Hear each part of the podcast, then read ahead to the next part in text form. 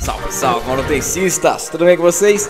Sejam muito bem-vindos ao Manutencast, o primeiro e mais completo podcast de manutenção predial. Hoje a gente vai falar sobre a evolução da manutenção e eu vou também fazer algumas perguntas relacionadas ao padrão da manutenção predial lá fora, nos Estados Unidos, cara. Eu tô aqui com o Ronald Russo, é um cara que tem uma experiência absurda. A gente tava fazendo um bate-papo antes aqui, já daria cinco podcasts fácil. Ronald, obrigado, cara. Obrigado por ter aceitado estar aqui falando sobre um tema que a gente ama, velho. Obrigado, obrigado a vocês, obrigado pela oportunidade. Certamente, pelo menos tem um pouco de história para contar, são pouco, alguns cara. anos. Vai ser gostoso, com certeza. Obrigado mais uma vez. Eu queria que você começasse se apresentando, quem é você e contar um pouco da sua história. Como que você caiu nesse universo de manutenção, cara? Então, eu sou formado em engenheiro civil, em 1982, momento como vários outros do Brasil de crise, tive dificuldade de entrar na engenharia, tinha feito estágio na época na área de saneamento, na Sabesp. Ah, como todo jovem queria rapidinho trabalhar e, enfim, comprar o primeiro carro, aquelas coisas todas, e aí eu acabei indo, não, não conseguindo emprego no ramo, fui trabalhar em banco, Ah, passei quatro anos na área comercial de banco e aí tive uma oportunidade na Telesp, na época, para trabalhar na área de manutenção. Isso é uma grande coincidência por conta de ter ido para lá, não porque alguém me conhecesse por ser engenheiro, mas porque tinha uma história de ser jogador de futebol ah, de salão profissional e aí tinha uma vaga para ser engenheiro na Telesp e eu tinha o sonho de ser engenheiro, então lá fui eu. Fui jogar pela Telesp, futebol de salão, profissionalmente, e fui ser engenheiro. Em que área que eu caí? Na área de manutenção predial.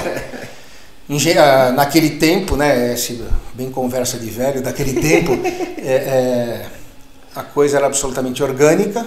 E como é que era dividido isso? Né? A Telesp era dividida em regiões, a gente está falando da Grande São Paulo, aproximadamente um milhão de metros quadrados, fundamentalmente prédios de estação telefônica, cujos dois últimos andares, via de regra, tinham as telefonistas, ah, porque antigamente você ligava no 103 e alguém te atendia, Caraca, então eu sou desse tempo. Ah, ah, e aí, então estava dividido, como eu te falei, em regiões e dentro das regiões, estava, apesar de centralizado no departamento de patrimônio predial, você tinha as diversas modalidades de manutenção dentro desse patrimônio. Eu entrei numa modalidade, na minha modalidade de civil, mas em pouco tempo eu acabei tendo a chance de ir para uma área de manutenção geral. Então eu tive abaixo de mim os departamentos, dentro da seção de manutenção, as divisões de elétrica, civil, hidráulica, elevadores, ar-condicionado, Elevador, elevadores. Era Eu orgânico tinha- antigamente, elevador? tinha- ah, não, as empresas já faziam, mas eu tinha um engenheiro especialista de elevador abaixo de mim que fiscalizava esses contratos. Os, os-. Então essa é uma característica daquela época. Tudo era orgânico. O específico já era específico. Então dentro do ar condicionado eu tinha engenheiros que cuidavam dos contratos específicos de chillers, fan coils, etc.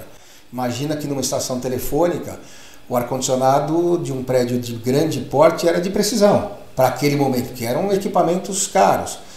Eram só dois andares, via de regra, que tinham pessoas, que muitos andares nem ar-condicionado tinha, era janela aberta, né, outro momento, mas os andares você tinha que manter a temperatura, ah, de não de conforto, temperatura de, de precisão. CPD gigante?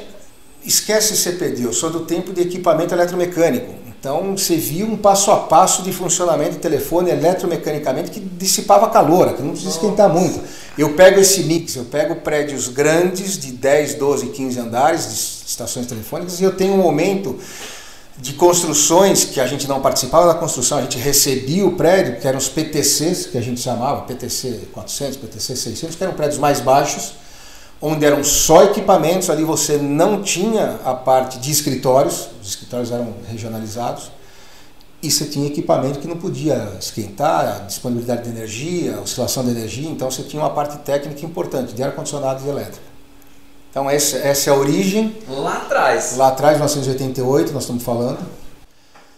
Eu participo ah, diretamente a partir do momento que eu vou para essa sessão de, uma, de um primeiro momento de terceirização, então aqui cabe um parênteses, quer dizer, a gente já tinha, como eu falei, todo mundo orgânico.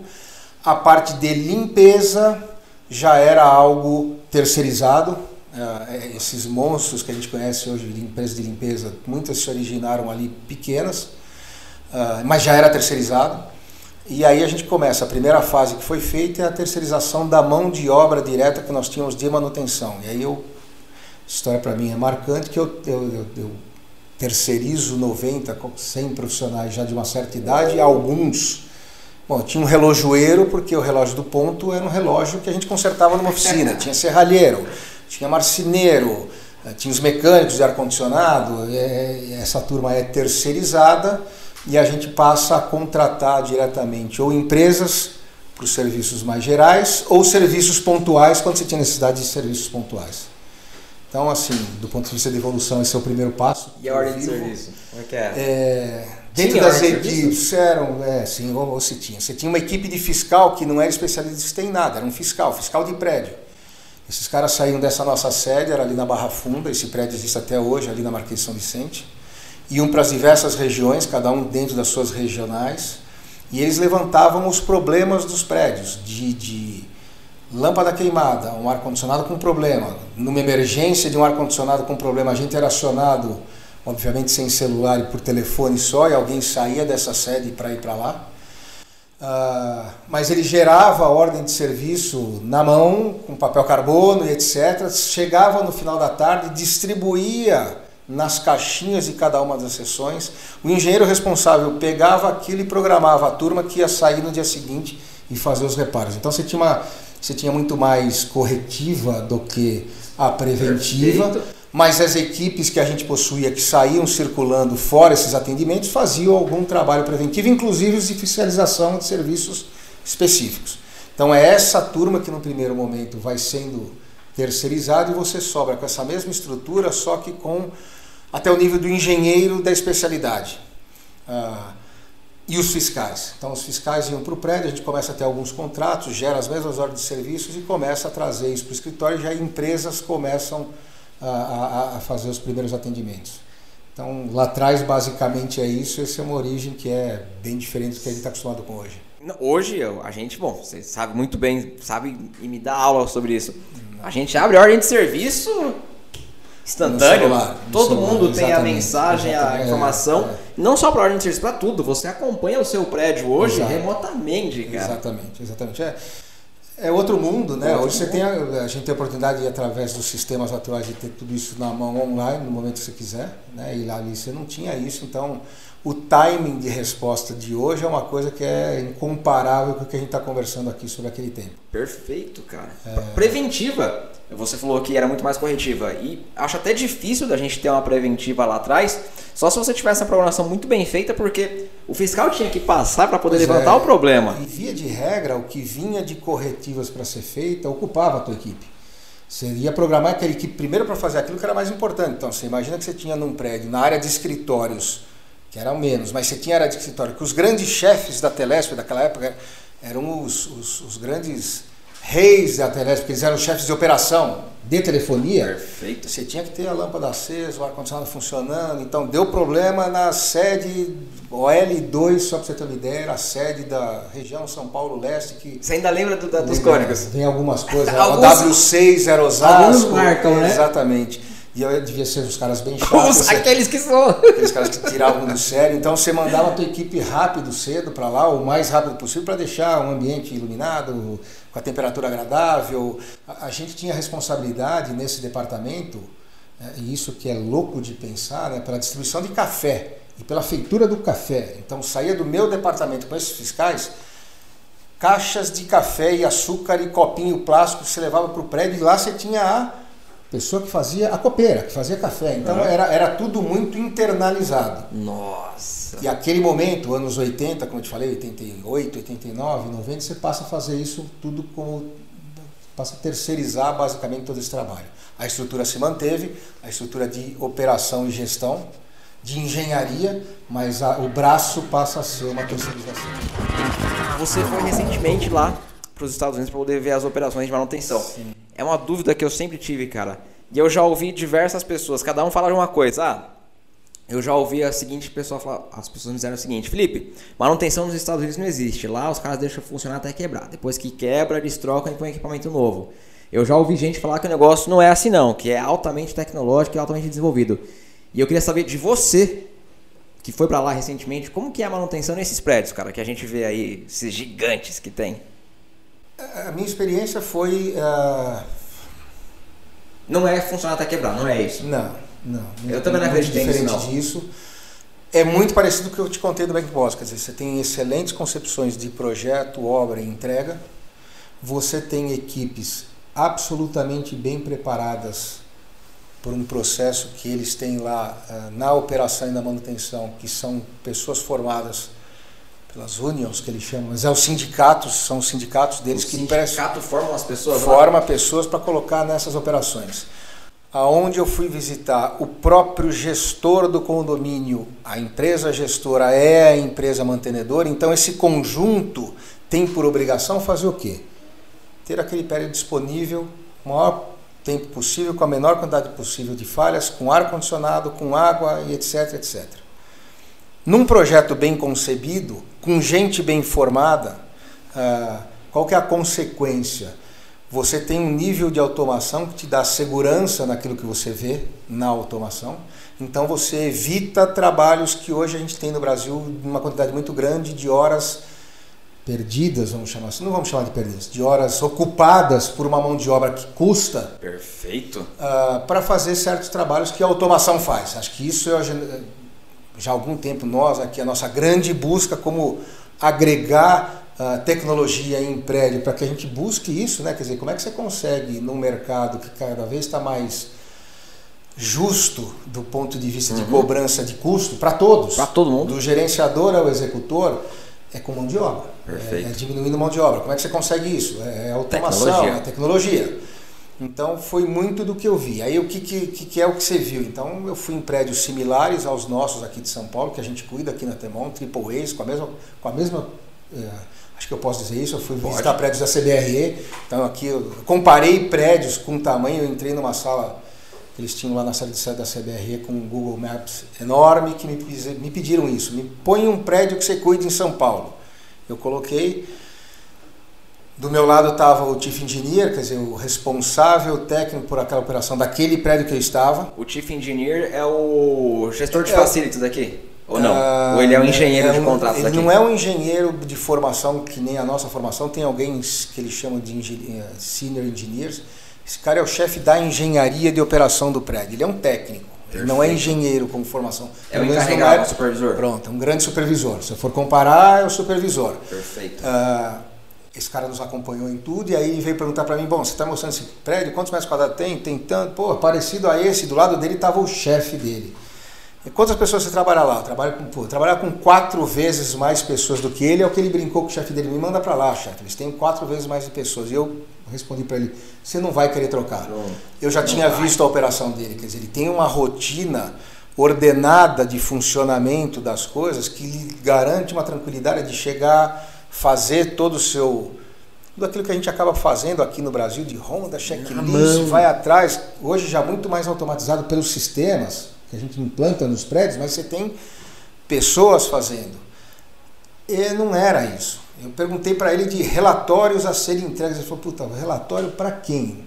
Eu falei, eu entrego o relatório lá para o administrador. Ele falou, o administrador sou eu, a CBRE somos nós. Eu tenho é que verdade. Eu dou para o prédio disponibilidade. Sensacional. Foram sete dias e nove visitas, bem padrão americano, cara. Eles são organizados, então horário de chegada, horário de saída, horário muito Certinho. legal, muito legal. Eu não tive a oportunidade de ver um bendito chamado de emergência daqueles corre aqui porque o ar caiu, os caras bem aparamentados.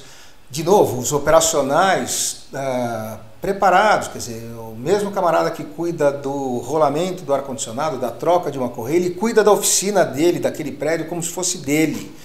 Ele tem lá um, um processo de remuneração que faz com que ele queira estar ali. Perfeito. Faz com que ele queira ter uma formação e daqui a pouco ter um novo prédio e ele ir para o lugar do chief engineer. Então, é, é, essa ordem, essa organização foi a grande, o grande diferencial que eu vi. Né? Eu brinco bastante que eu saí daqui, eu não conhecia nada de uma operação fora do Brasil.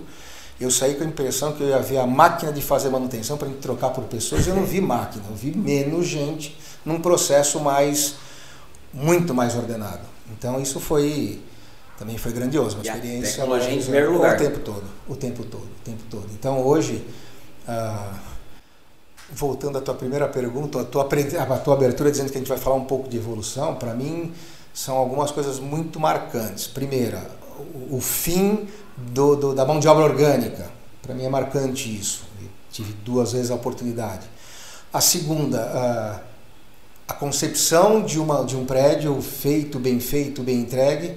Lá atrás o que se falava de automação e hoje que essa automação andando para níveis estúpidos, né? A gente já tem instalações possíveis de se fazer com sensores que não se usa fio, não se usa nada. Quer dizer, um projeto de automação do Bank Boston que era muito bom, era um negócio pesado de ser feito. Perfeito. Passar cabeamento em todo lugar, controladoras e para. Hoje você já tem a oportunidade. Então acho que é, é, esse caminho é, é inevitável. E é esse o caminho que eu posso compartilhar com você. E tão pouco tempo, né? Você falou de ah, 88. Sim, Cara, sim, 33 sim, anos sim. não é nada. É, é, pouquíssimo tempo, é um prazo muito curto para uma evolução tão grande dessa. Sair lá da época da pedra, do papel, para a era tecnológica em 30 anos. Eu acho que é uma evolução muito grande em um curto espaço de é tempo. É isso, é, é, é bonito ver isso, né? Demais. É a gente vê que as coisas evoluem efetivamente. E se a gente olhar para trás, claro, num dado momento eu tive curiosidade de como é que era a manutenção antes de mim na Telesp. E aí? Então, essa é a grande diferença. A velocidade da mudança que aconteceu, possivelmente dos anos 60 para os anos 80, é incomparável. Foi muito, certamente, em 1960, quando eu nasci, era muito mais parecido com 88 do que, do que é hoje com 88. Perfeito. É, essa é a nossa história de vida hoje. A velocidade dos eventos hoje são fabulosas. A necessidade de, de, de informação com velocidade, desculpa, a velocidade de, da nossa necessidade de estarmos bem informados assim na hora é muito diferente do que era lá. Perfeito. Então só tem um jeito de se conseguir isso. É com tecnologia. É, é, essa é a grande mudança. Né? Esse é o grande é o grande marco para mim, né? a grande transformação que aconteceu. Concordo plenamente que a tecnologia é algo que já era, Sim. desde a época de 80. Sim.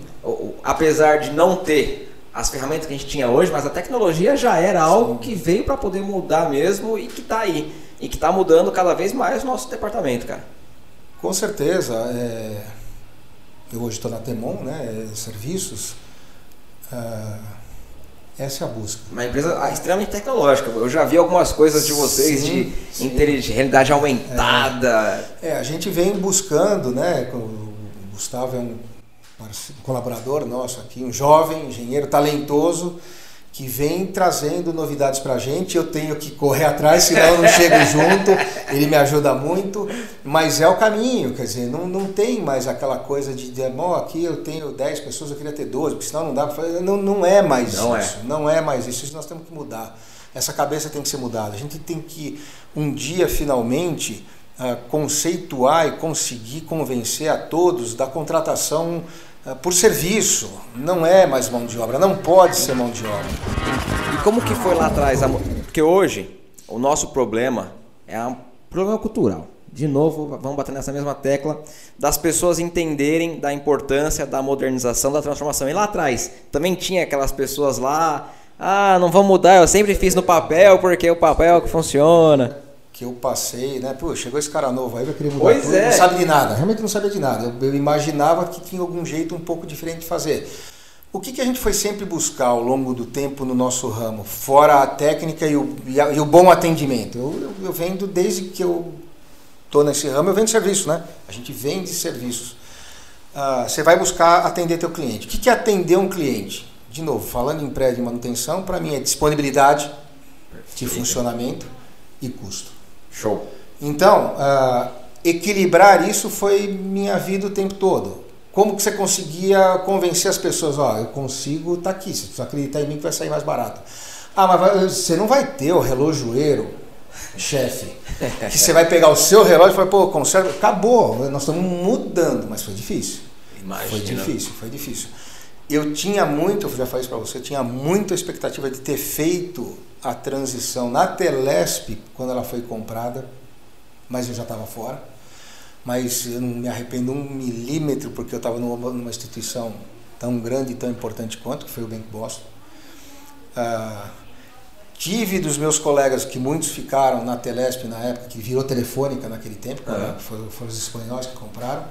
Uh, mas eles me passavam um conceito diferente do que eu vi nos Estados Unidos e volto a falar. Do que estava vendo ali.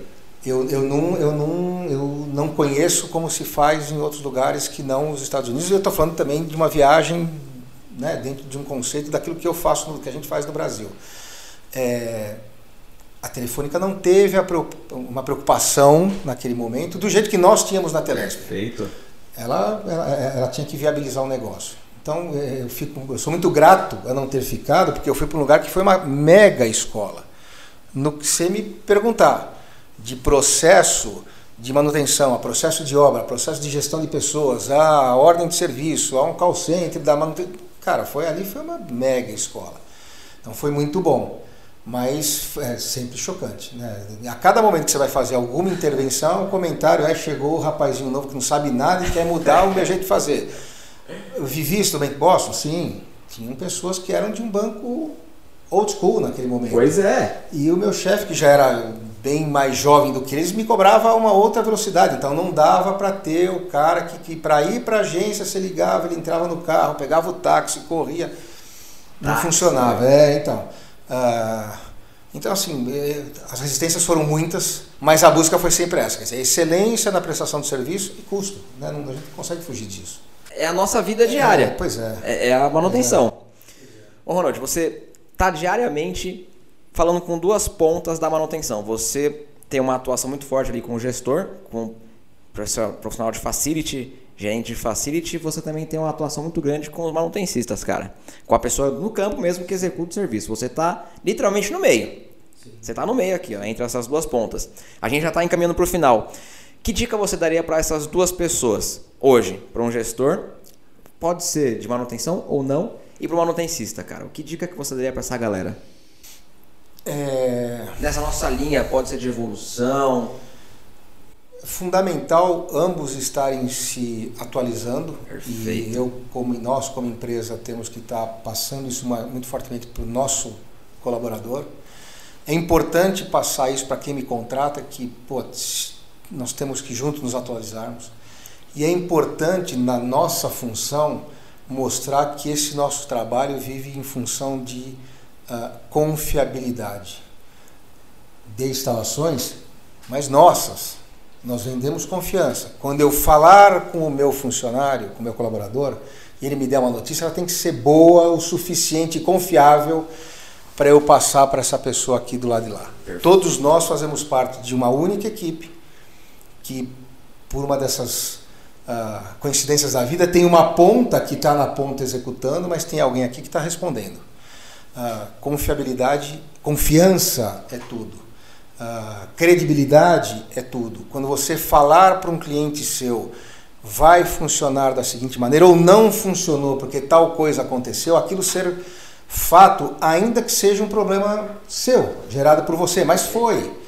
Quando você falar para um funcionário teu, não faça assim, faça assado, porque assim é melhor, ele ter confiança de que assim é melhor. E isso é é dia a dia, cara, é todo dia. Então, se me perguntou, eu tenho lá, hoje na Temon eu estou nesta área de operações, né, comercial e operações, então eu tenho a turma da operação comigo, é, é todo dia, é um discurso diário com gerentes, com supervisores e com a pessoal da ponta. É diário, é diário, é confiança.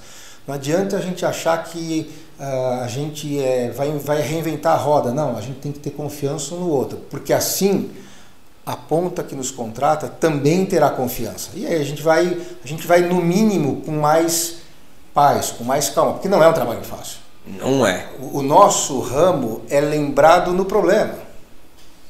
O nosso ramo é marcado como gasto, como custo. É. A gente poderia ficar aqui o resto da tarde discutindo que não é custo, mas ele é marcado por isso.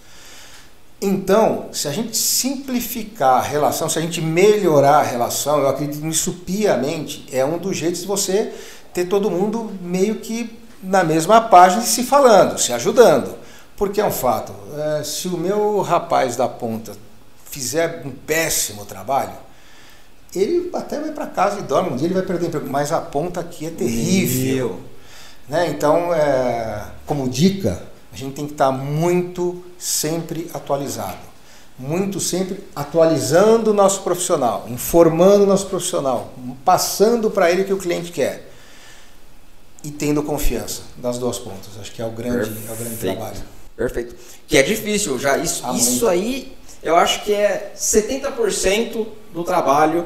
É. é- é isso aí. É relacionamento, é confiança, é, é treinamento. 30% é técnica. Pronto. 70% É, técnica a gente ensina, confiança você tem ou você não tem. animal. É, né, a pergunta, ou a brincadeira constante minha, quem voltaria num- no melhor restaurante se você tiver um, peda- um pouco de cabelo no seu prato? No melhor, hein? Não volta. Estou falando de qualquer um.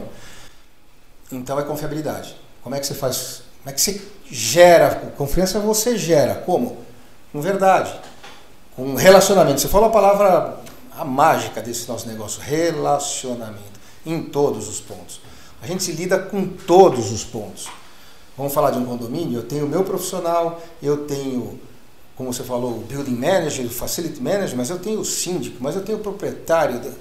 Se locatário, o usuário. se essa cadeia não tiver confiante no teu trabalho, hum, é infernal. Acabou. Porque aí vira, vira complicado. Acabou.